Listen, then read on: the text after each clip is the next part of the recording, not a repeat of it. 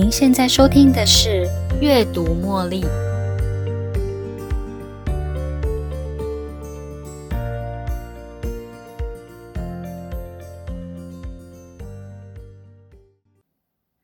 欢迎收听《阅读茉莉》。你知道家庭系统如何影响一个人的一生呢？一个人在原生家庭的生活经验还有价值观，跟未来的婚姻是不是有很大的关联呢？要回答以上的问题，在《热锅上的家庭》这本书，先为我们建构了一个大概念：系统。什么是系统呢？系统是由许多相互关联的小部分所组成的整体。这个听起来有点抽象，不过你可以想象一下，身体的消化系统或是宇宙的行星系统，它们都是系统的例子。身体的消化系统由我们的胃、肠道等等部分所组成，它们相互连接，并且用特定的方式运作，来确保身体能够正常消化食物。而宇宙的行星系统则由行星、卫星还有恒星所组成，它们以重力还有轨道等力量交互影响，形成了宇宙的秩序。系统的核心需求是维持稳定跟平衡，所以每个小部分之间彼此合作、相互依赖，来确保整个系统的运作顺畅。当系统中的每个元素互相配合、互相协调的时候，系统才能够达到稳定的状态。举个例子来说，身体的消化系统需要胃啦、肠道还有消化酶等共同合作，来确保食物能够顺利消化，并且提供养分给身体。如果其中的一个部分出现问题，或是失去平衡，整个系统的运作就会因此受到影响，导致消化问题或身体不舒服。刚才提到，系统的核心需求是维持稳定跟平衡。有时候我们只着重在某个事件本身，但事实上，我们应该要放大格局来看整个系统，了解它们的相互关系。举个例子来说。曾经发生的火车脱轨事件，当时呢，政府的各个单位互相推脱责任。不过，事实上，那是整个国家紧密相连的系统所导致的问题。火车脱轨听起来好像是一个无法预知、无法预测的事件，但大部分的意外其实都是可以事先预测的。在这里，并不是说当事人有意。做出伤害的行为，而是系统的机制导致了脱轨事件的发生。家庭系统呢，它是我们生活中常见的另外一个例子。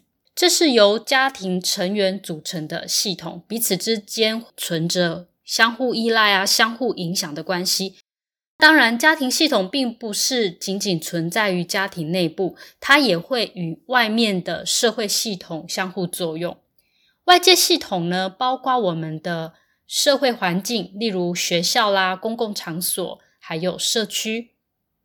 这些社会系统跟家庭系统之间会互相连结，也会对家庭系统产生一定程度的影响，例如工作压力啦、社会期望，还有价值观等等的外在因素，也可能会对家庭内的关系，还有家庭成员的行为产生一定的影响。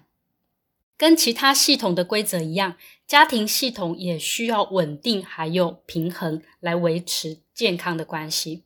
每个家庭成员都扮演着不同但是重要的角色，彼此之间互相影响、互相依赖。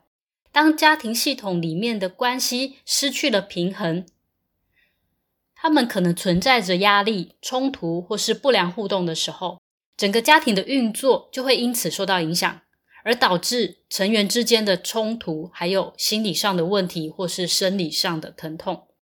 家庭系统也受到我们原生父母的家庭经验，还有不安全感，以及上一代的生活方式、价值观，还有结构的影响。每个系统都有自己的规则，这些规则操控着每个人的角色，还有对于家庭的认同感。有时候，压力跟冲突可能来自于家庭系统中的问题。而不快乐的人，很有可能是来自压力重重的家庭。一个孩子可能因为父母亲的激烈冲突而感到不舒服，这种不舒服可能会用生病的方式表现出来。一个孩子离家出走或是脱序的行为，背后可能是因为父母亲正打算申请离婚手续。一个人人赞赏有加的贤妻良母，她的背后有可能有一位酗酒的丈夫。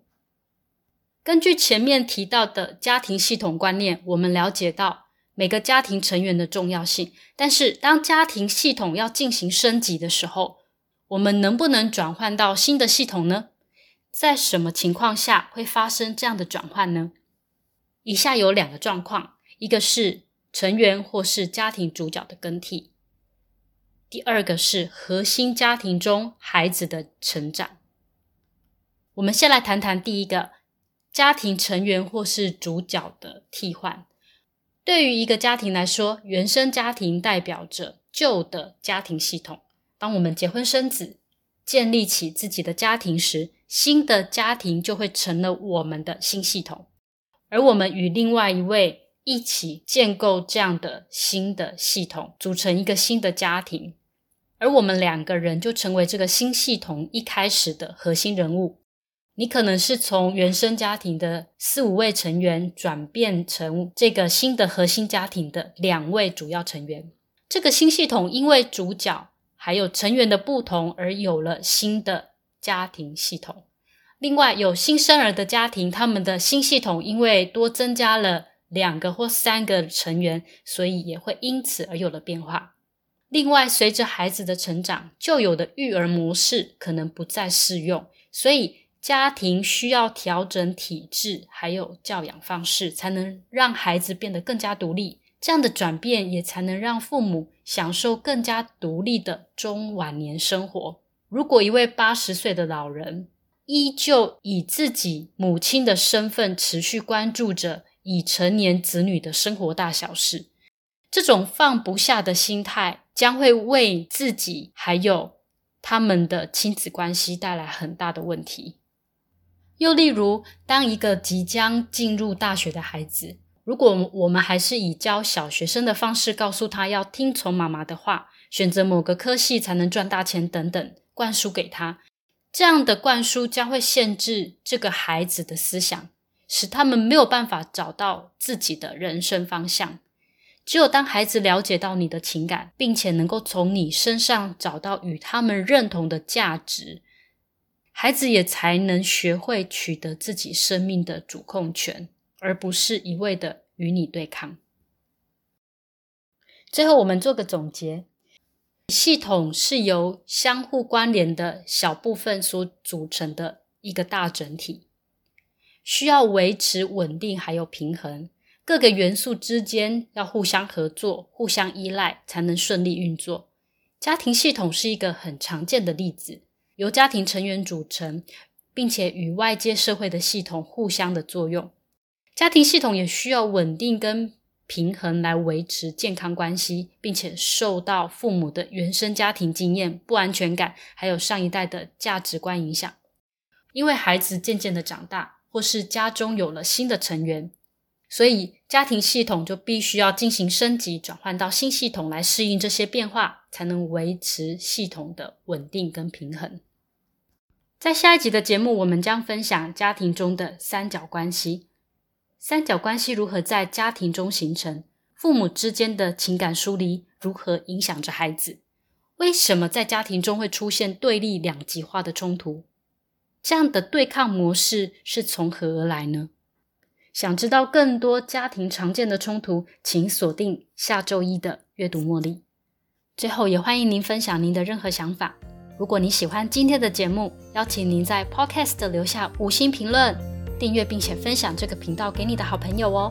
你也可以用赞助的方式，用一杯咖啡的金额支持这个频道持续运作，为大家提供更多优质的内容。最后，感谢您的收听哦。今天节目就到这里，我们下一期再会喽，拜拜。